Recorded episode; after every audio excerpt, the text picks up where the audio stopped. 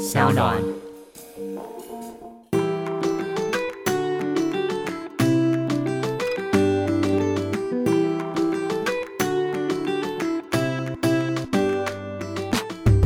欢迎回到 Ivy 爱公威，今天呢邀请到的是哦，好漂亮的一个医师哦。怎么可能？怎么可能？让我们欢迎许淑华许医师。哎，谢谢主持人。哎，我是徐淑华医师，很高兴可以上就是 Ivy 的频道来，就是有机会跟大家聊天。嗯，我觉得徐医师啊，他是集结着大家所有女生嫉妒的，没有，就是又有高智商、高情商，然后又有漂亮的外表。还好啦，非常谢谢主持人，就是对对对对，谢谢你，谢谢你。而且其实我今天呢看完就是徐医师新出一本书，叫做《亲爱的，你还可以是你自己》。这本书呢，其实打破我以往对于一个可能一开始我会觉得哦，医师出的书可能会有很多的伪教啊，然后很多的那些医学知识啊，会不会是一本很生硬的书？但其实不是。我今天在读前几天在读的时候，觉得很好读哎，谢谢谢谢。对，徐医师你是怎么想要？用一个，因为这本书的架构呢，先简单跟大家分享一下。这本书的架构，其实是它是用两个人物的主角去写一整集的故事，然后带入徐医师他想要跟大家分享、跟聊的女性的议题以及女性的一生嘛。对对对，我觉得这个写法非常的。其实很浪漫，谢谢，哎，谢谢，哎，你用浪漫这个词，我觉得好高兴，因为其实我刚开始就是在想说，这个书的架构，呃，应该是说我本来就还蛮喜欢写东西，然后写东西的话，就是嗯，因为如果说是真的是呃一般医学丛书的话，其实譬如说在个人的笔触啊，或者是说你笔下的一些情感层面的东西，或许就没有办法表现这么多，因为毕竟就是比较科学，或者是比较。啊，教条式的啊，guideline 式的这样东西，可是因为我希望它真的是带有比较多人的温暖啊、互动啊等等的层面，因为其实我们在讨论就是身心、身心的议题嘛，就是不是只是生理上面的这些知识，还包含了像是我们哦女性常常遇到的一些，不管是哦社会人际关系哦这些，就是情感上面的碰撞啦，对，所以就是希望说是可以以自己的笔触，然后带出一个故事，然后让每个人都会觉得，哎，这其实。就是我们在女生，比如说二十五岁啊、三十五岁、四十岁之间，都会发生的一些事情。对，我觉得那这是不是其实我们可以从这一点看到？那你觉得其实就算是身为医师的角色，也不一定需要这么的，我们说把它包装的不是这么平易近人，对不对？我懂你的意思，就是说，我觉得。专业这件东西还是要有，因为其实你有专业，才真的可以去解决啊我们的病人的问题。但是就是普遍上现在也有蛮多，因为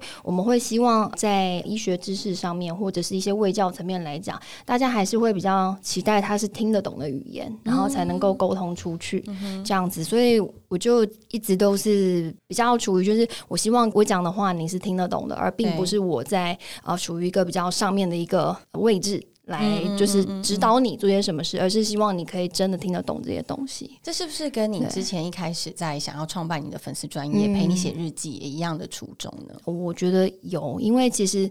就是陪你写日记，这其实也是有点原因啦。因为我本身是加医科医师，对，但其实就是对女性的一些身心上面的医学是有另外的钻研跟学习。然后可是。其实女性身心医学搞不好大家也不太知道它是什么，那又或者你也不太知道，呃，你都不知道加医科医师在干嘛了，你又更不知道说到底就是身心医学在干嘛。所以其实就是想要让大家知道说，其实我们就是有这样子的一个学门，或者是这样子的一个知识，然后以一个贴近，因为这就是很生活的东西。对对啊，所以就是用一个更生活化的方式，然后来让大家知道。对，那希望有特别一个平台，也真的是说，哎，我就是要去把它说出去，要让它倡导。跑出去。因为就是我本身也是学公共卫生，然后反正公共卫生的话，我们就是很讲求。假如说我今天觉得有一些知识或者一些行为，那我觉得哎，我普遍这样讲出去，哎，每个人都可以获得更好的一个健康的提升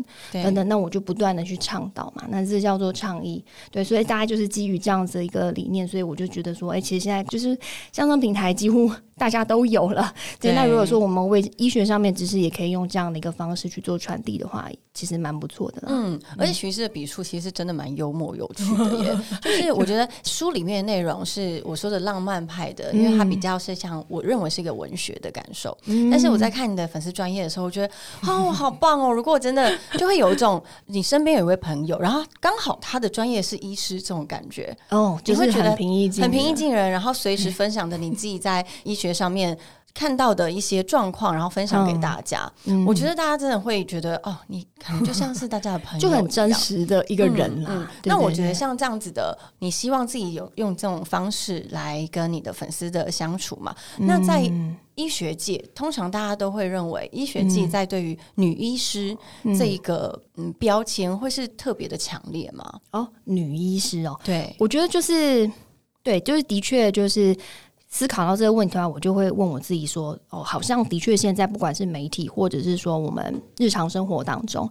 女医师会比较容易被强调出来，那比较少去讲男医师怎么怎么样。通常就是下的一些 logo 可能会有这样的情况。那为什么会有这个情形？可能背面就代表着一个含义是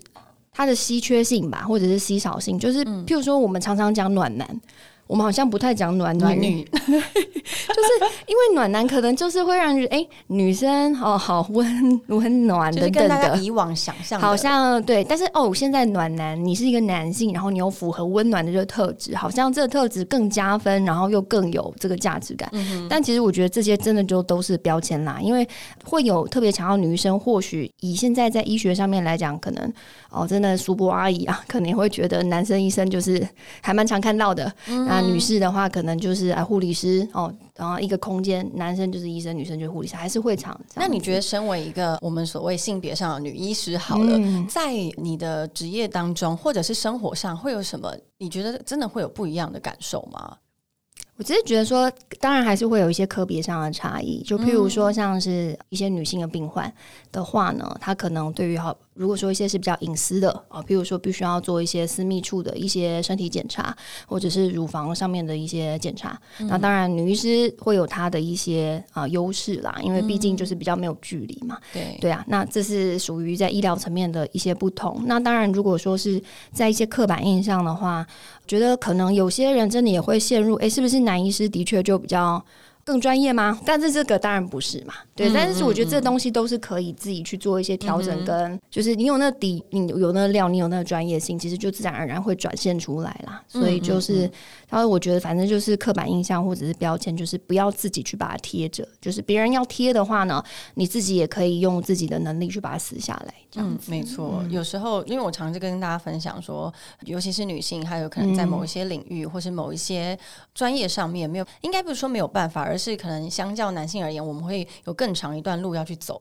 嗯，对。但是我认为，就算是更长一段路，但是我们也很尊重所有历史累积下来的一些成见。但是至少我们走得到，有走到那一天都是好的事。哦，是对，真的。所以其实说到女医师这状况，我自己觉得，当然一定有一些，比如说像妇科好了，就很常常会标榜她是女医师的妇产专科。哦，对对对对但是我比较多什么的。或者是有些女生她会觉得可能比较害羞，她就特别是希望会是看女医师的诊这样子。当然，我觉得可能在性别上面，我们就因为我认为专业真的还是专业，对，其实性别真的不需要去特别强调的强调。所以媒体上面的那些特别强调 你是是那叫什么 呃防疫女神 女医师，对，其实不必要。对，就是他们希望吸睛，然后希望让可以抓住大家的眼球。可是其实就是专业。这件事情能力这件事情，每个人特质这个就是不限男女，对，所以就是不需要自己跳入那个框架。但我觉得很有趣的是，因为现在的媒体的风气是这样，然后呃，其实阅读者我觉得他们也习惯了。我自己看到的现象是，大家已经慢慢不会为了这种标题而就是吵架，呃，或者是过度的过度发。我就对对啦，这也是一个好的现象。是啦，因为其实像这个东西，它是日积月累而来的嘛。就是你是说这种不管是刻板的印象或者是成成见，它其实都是我们只能说，就是其实我们也并没有带着恶意去看这件事情，但是就是必要的一些世代鸿沟或者是改变，可能就是还是会。对，用一个比较温和的，然后可以沟通的一个方式，对，去让大家的那个成见，彼此之间的那个成见是可以，嗯啊，就是越来越没有距离这样。对，那我觉得像是身为女性啊，因为我们真的可以，我觉得任何人啦，真的可以在很多阶段有不同的角色。徐医师她是医师，又是一位母亲，然后呢？你现在又是个作家，嗯，然后你也是，当然也是别人的妻子跟女儿，这么多的身份中，你在书里面有提到说你很喜欢自己是一个女人，哦，是，你可以跟我们分享一下你这个的想法吗？嗯，好，我觉得应该可能这个是我个人觉得，虽然说在面对那么多的身份，但是。它真的就是我的一部分。我们并没有特别说在某个身份特别要去彰显某些东西或者掩盖某些东西，其实它都是你生活当中的啊，或者是你这人当中的一部分。那我会形容就是说，它其实就像一个家里面有很多房间一样。嗯，那各个房间有不同功能。那你这个人可能。哦，你心里面也存在着很多不同的房间，但是其实每个房间可能就是各有它的一些权利义务啊，就是你必须要尽的责任，但是同时你又可以得到一些就是有好有坏的意思。对，所以其实我的感觉就像大家不是说就是。狡兔有三窟嘛，然后其实我们很多角色也有很多窟啊，这样子，所以就是其实在我在这个房间里面，我可能遇到一些挫折，但其实我可能可以跑到另外一个房间，我又可以疗愈，然后就是重新补满能量，然后又可以继续生活。所以其实就是这对我来讲的话，虽然说真的也会遇到挫折，其实这个都不会是这么顺其自然，就是这边说我过得很好什么，其实对对，但是其实就是。我发觉，就是每一个挫折后面，它其实都让我更了解自己，说我的方向是什么，我是怎么样的一个人，对，然后会越来越有力量，这样，所以可能就大体上面的一个方向来讲是好事。嗯哼，所以啊，我觉得，因为我之前很爱问人家一个问题：如果下辈子你还是成为人的话，你要当男生还是女生？我必须要讲的是，就是。以现在的社会来讲的话，就是你说如果男女是比较起来的话，我们每个人当然人生都有他要去做的功课啦，跟历练。可是其实男性的确在不管是就是社会教条上面，或者是伦理文化上面等等，的确占了一些优势。嗯，这的确是这样。所以其实大家可能现在看到的成功女性都是。台面上面，其实就他克服了很多困难，然后他可以秀给大家看他现在成功。可是其实大家去看一看，就是呃，有很多他可能没有办法这么展现自我的，或者是这些女生她其实受到束缚非常的多。嗯，就是以先天来讲的话，没有像男性一样这么的。好像就是符合社会上的期待，因为其实现在是遇到女性的一个困境，是说她遇到了很多的一些矛盾的地方，然后必须要去做一些突破。但是在这样突破的过程当中，其实是会有很多的一些挣扎，包含对自己的怀疑，或者是别人对你的质疑，这样子对，就是还有很长一段路要走的意思。是哦，这真的是因为其实我们真的就是口号喊的很先进，但是其实有很多现实层面上面，其实没有这么的进步这么快。对啊，所以你问我说，我现在当然，因为我现在觉得，哎，女生很开心啊，像是就是 Ivy 也教我们很多，哎，我要怎么穿搭，或者是我房子要怎么样去，我先布置什么？对我先分享好了。我觉得尽管就像徐医师说的，就是身为女性，她在这个社会，不管是社会地位、社会的所有。职场或者是自己心灵跟各个人生角色中的切换有很多的困难。嗯，其实如果是下辈子的话，我还是会想要当女生。对，但这不并不是为了 想要说我们提倡就是对对，真的很爱自己或者很爱我现在成为女人什么，并不是。我就是一个很简单的，我就觉得我这一辈子已经去习惯这个角色，我下辈子就不要重来了。我还是可以知道 哦，原来我每个月月经会来，肚子会怎么样痛，然后或者是我生小孩的时候可能会有经过什么样的情况，我只是单纯。很懒而已，就是你已经很了解说会有什么样的一些困境，然后再来一次你会游 游刃有余，对对对对对，单纯是这样。所以不知道这些现在那个听众朋友们，你可以好好想一下，如果现在下辈子让你可以选择，你要选择当男生还是当女生呢？我觉得这是一个很有趣的话题，因为你真的可以去，因为碰到这个问题以后，你就开始反思：那我身为女人，或我身为男人。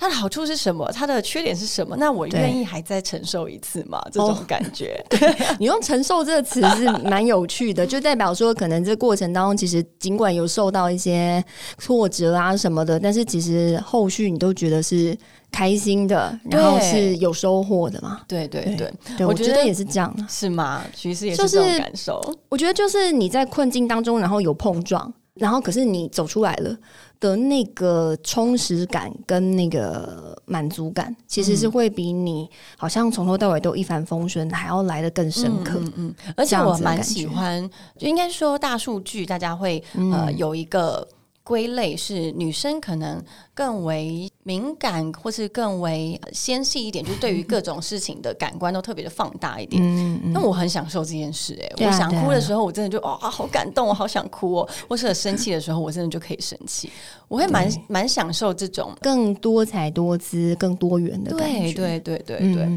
这是一个跟科学有什么关系的论点吗？然后就的确，女性来讲的话，就是因为我们的确受到了荷尔蒙的影响哦。这荷尔蒙的影响，其实就你月经的前后，或者是说你在这个生产啊，就是怀孕前后，或者是我们讲说在在之后的更年期，它的确都会影响着女生的一些情绪啊等等的起伏。对，那所以其实以研究上来讲，的确，如果说是讲一些比较严重的一些情感上面的一些疾病，比如说像忧郁症或者是焦虑症等等，也的确哦女生会比男生还要啊，它的发生率、盛行率会比较高一点。可是我的受气接受是比较大的多吗？没有，就是因为这些神经传导激素啊、荷尔蒙的影响。对，可是的确，我就是觉得，就是因为我们更复杂。或者是说能够玩的东西，或者是说能够蹦出的火花就更多嘛。嗯哼，对啊，所以这也是很迷人的一个地方啦。所以我可以理解，就是 就是有点被虐倾向吧。就是尽管承受啊，就是对对对，这些快乐的不快乐的，可是后来我们还是觉得其实自己有所提升，然后很满足很开心。那如果我们刚刚说了这么多你身上有的角色，好了，你今天自己最享受。你现在是成为哪一个角色呢？然后最想说，我真的就是觉得都很好，就是 这一整体，我们这一整个人，因为这些角色，然后就让你整个人非常完整、很丰富。对，所以呃，就是每个角色都还蛮重要的。对，嗯嗯嗯，我很好奇，徐师他你自己从你当妈妈多久了？哦，我现在大儿子六岁。六岁了，所以也是六年，然后哎是两年还是三年又生了第二个宝宝？对对对对对对对，这一个六年六年应该算长哎，已经是资深母亲的一个角色，是不是？对啦，就是小朋友带出去，就是反正他也不这么小了，对啊，所以就是的确也算资深吗？就是可以算是一个不是不这么嫩的一个妈妈。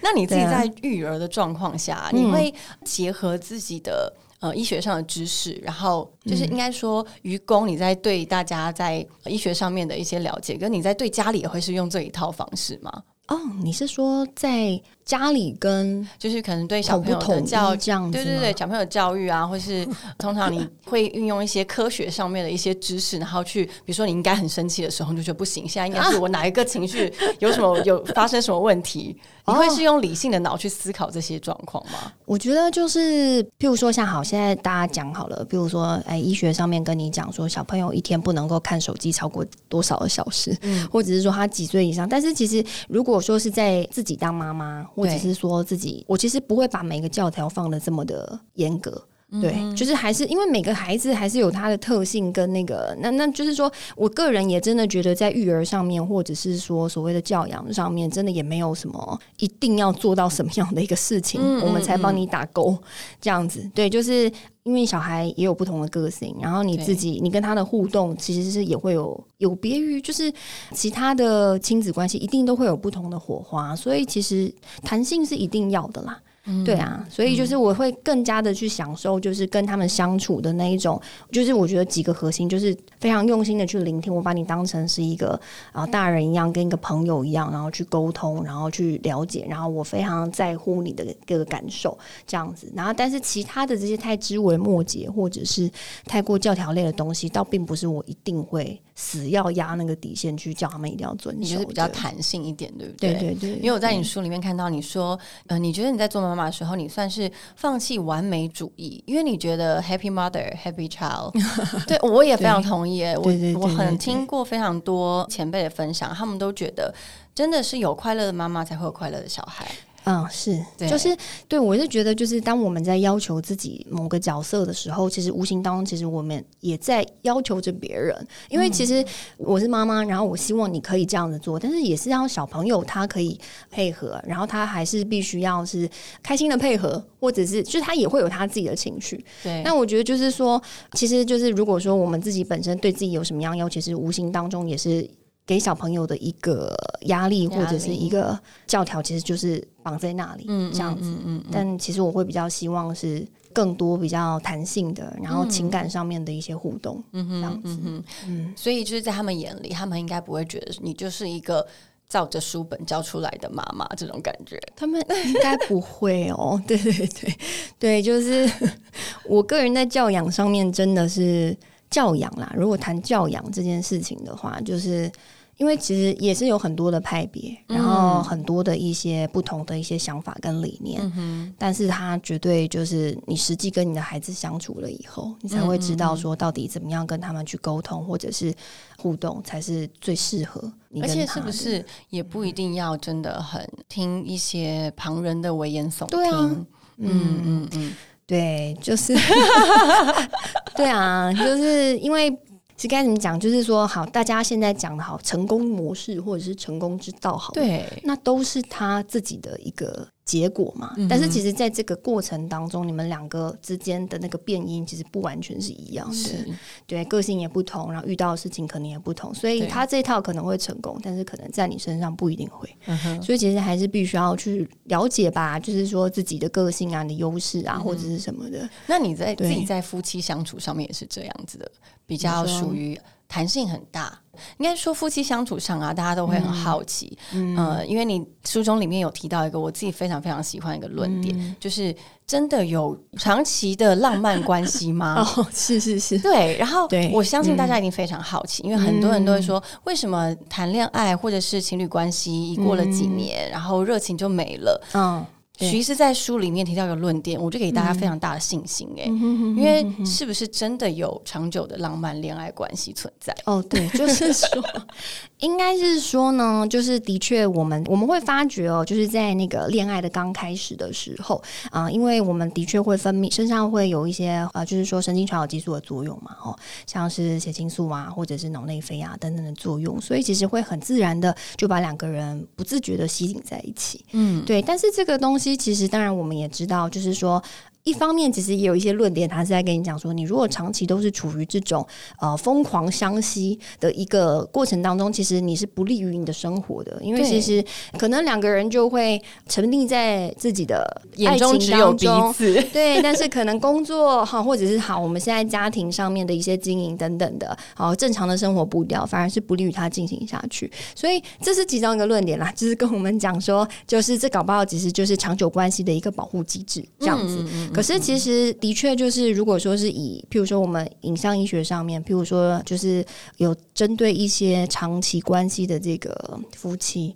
去做一些，就是影像上面的一些实验，对实验核磁共振啊，然后就发觉说，其实他们跟那个刚在恋爱。的一对男女一样，其实就是在脑部的某个地方呢，它其实是都会有，就是持久会有讯号或者是反应的。因为其实人终究他其实是追求就是所谓的安定，然后幸福跟满足的一个感觉这样子。但是其实这个道理就只是说，我们该怎么样去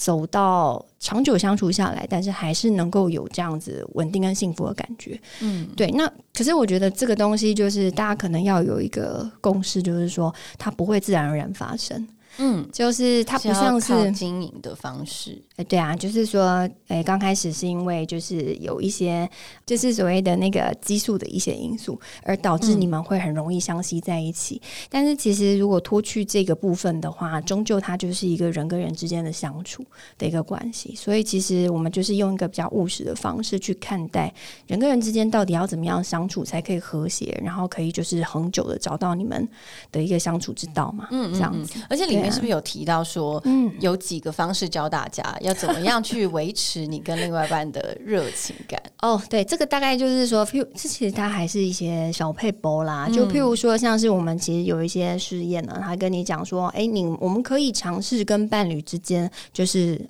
坐下来互相凝视，然后互相凝视，它其实就是一个代表着我信任你。然后，因为其实我们其实没有办法，就是说跟一个你不信任的人，或者是说就是互相互看是陌生人，对对对。但是其实就是在互相凝视的这个过程当中，其实就代表着一种信任。然后，如果说是能够这样子彼此互看啊，比如说有这样训练的话，其实也是可以增进那一种。爱的感觉以及浪漫的感觉，它的互相凝视的时间是多长？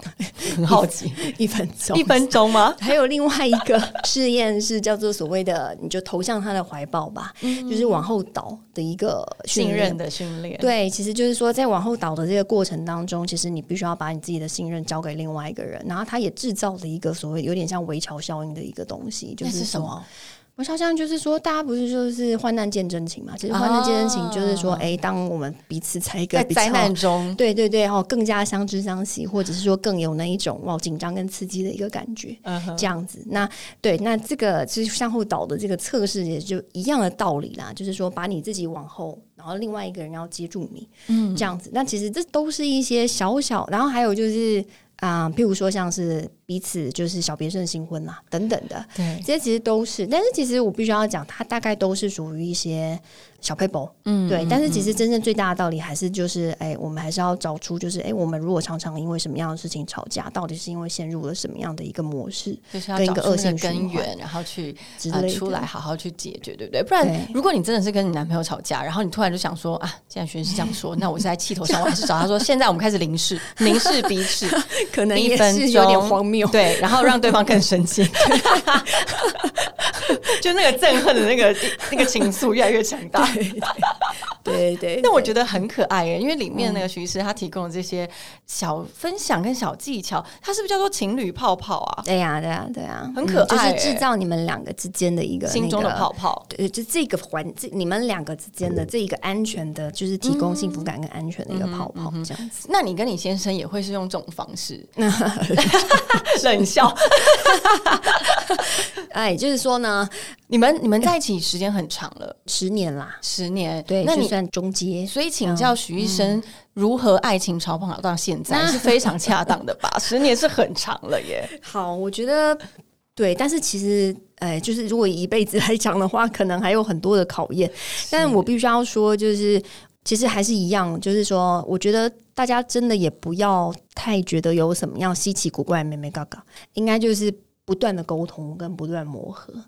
这件事情其实是最实际的，但是就是，嗯，我觉得一个很大的重点就是说呢，目前如果说我们是一个共同的一个婚姻的关系，其实就是把大家当成是一艘船，就是我们都是在这艘船上面，所以其实我们的一个大方向就是说，我们希望我们这艘船啊，就是这个关系是可以稳健的，然后幸福的，然后到达我们想要去的那个地方，所以其实这中间就是或许就不会。太过的去分彼此吧，嗯，就是说那个，因为其实这条船如果沉了的话，那两个人都输嘛。就是他就也没有办法再持续下去，所以其实，在彼此都有共识，我们想要一直去长久走下去的这个共识之下呢，其实就是想办法，就是遇到什么样的问题，就是想办法去做一些沟通以及磨合。我同意耶，对对对，这是我同意，就是只要是的过程，只要是你们两个共同的目标，就是你们有核对过哦，我们都是要往那个方向走的话，对对对，而且是不是这个的目标也是要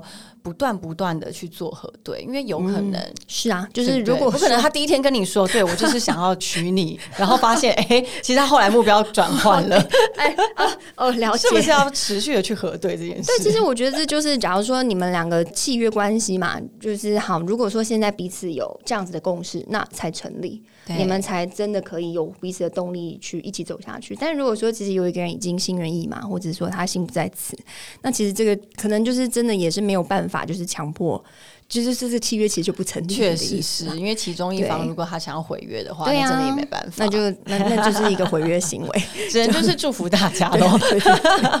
但是真的，我觉得婚姻关系除了很难经营之外，我觉得应该是说，只要有另外一个人的关系，就是一个比较辛苦的一件事，因为毕竟我们还是跟自己相处的时候是比较轻松简单的，对对。然后，其实，在自己切换这么多的角色当中啊。你有没有曾经？我自己很好奇，因为现在你经营这么多的平台，呃，就是 Facebook，然后现在又经营自己的 Podcast，那你在这么多身份的转换中，你要怎么样去核对自己真正要的是什么？哦，嗯嗯，我会觉得就是说，现在如果说。有些人其实你问他，就说你到底想要干嘛，或者是说你到底有什么样的目标？其实有些人他不见得会一下子就拿出来，或者是说搞不好他自己也是不清楚的。但是我会觉得，就是其实你的生活嘛，其实就是不断的在遇到。十字路口，就是你必须要做一些抉择的时候，这样子。那我会鼓励大家，就是说，你其实如果真的有你想要做的事情，或者是自己很感兴趣的事情，其实就是尽力，就是说你就去感受它，然后就去做它。然后，其实在这个过程当中，有的时候你难免会遇到一些碰撞，跟就是哎，你也不知道到底是不是你预期当中的那个样子。但是，就是你做了，你就会。更加的越来，在经由这些碰撞当中，你就会越来越知道自己到底适合什么了，嗯，或者是说啊，我真正想要的是什么？这包括你写书嘛，成为一个新的身份，成为作家。对啊，就是写书这件事情，其实是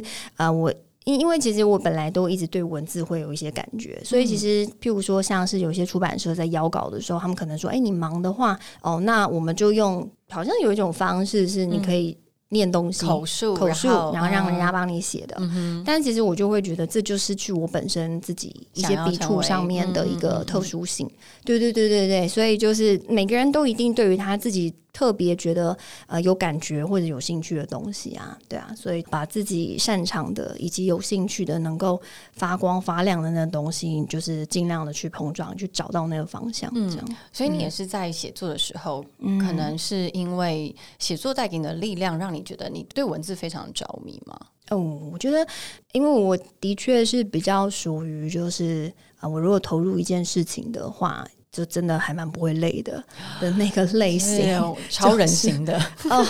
就是比较没感觉的事情，我可能就是好。做到六十分八十分，但是如果说真的是很有兴趣或者想投入的事情，就是一整天就是脑部在那边高速运转，好像也不太会累。那这个是其实自己蛮能够去感受得到啦。对，这你是从小的时候就发现，其实你不这么容易累吗？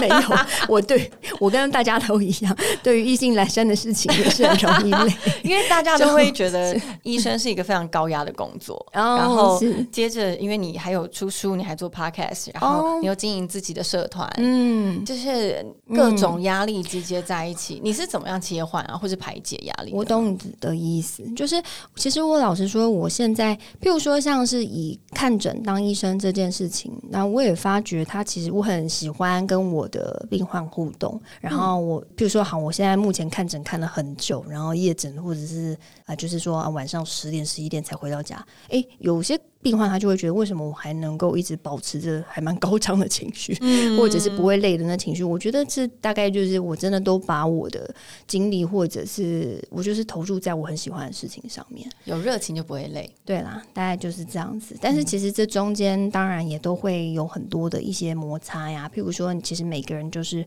这么多的时间，那你就是把一些时间放在或者专注在某一些地方，其实。it 有其他地方需要你的地方，你可能就会忽略掉。对，那所以其实也不会，就是我们在职涯关系上面，我其实书里面也有提到，就是譬如说，像是我们又想要兼顾自己的一些工作跟兴趣，但是的确也有家庭啊、小孩啊等等，要怎么样兼顾？对，但是我觉得说你多会什么时间利用大师或者是管理大师，现在比较管理大师，现在比较支持。对，就是我觉得这些不是最大的重点，是最大的重点应该就是说。假如你今天好家庭的这一块，你真的因为别的地方有所忽略了，那变成就是这块你该负的责任，有些人就必须要帮你去做到它。但是久了以后还是会失衡，所以其实还是回到那个老话，就是不断的去沟通，但是还是必须要有一来一回的一个调整跟那个弹性，嗯，还有拉扯，这样子的话才不会真的。贵州海料料，真的，我觉得可能可以去评估一下。如果今天你去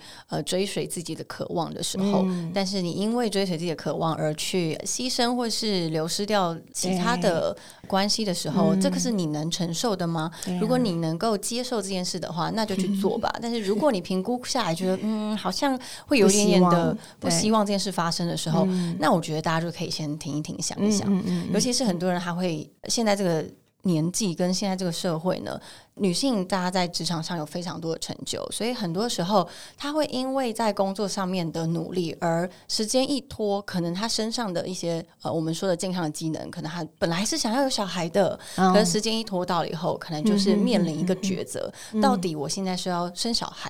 还是我要持续在我职场上面得到我想要的那个工作的成就感？没错，这个你应该有非常非常多的读者。会问你这个问题，就是有什么想法？好，我的想法还是呃，如果你是够了解自己的人，我真的还是觉得，就是我们定必须要在。我们的生活当中，或者是啊这一辈子啊，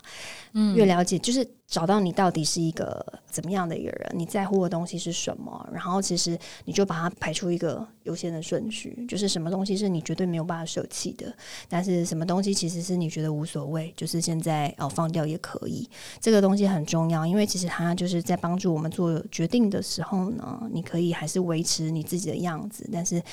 就是不至于走太偏呐等等的，对啊，那但是。在此同时，就是我们也抛开一些束缚、跟教条、跟标签吧。因为其实可能社会上会有很多人跟你讲说，或者很多过来人会跟你说呢：“哦，我们可能几岁最好要结婚啊？几岁你可能不结婚，你就要去冻卵啊？或者是说你怀孕之后，呃，你要当个全职妈妈呢？还是说呃怎样怎样比较好？”但是其实这大家都是。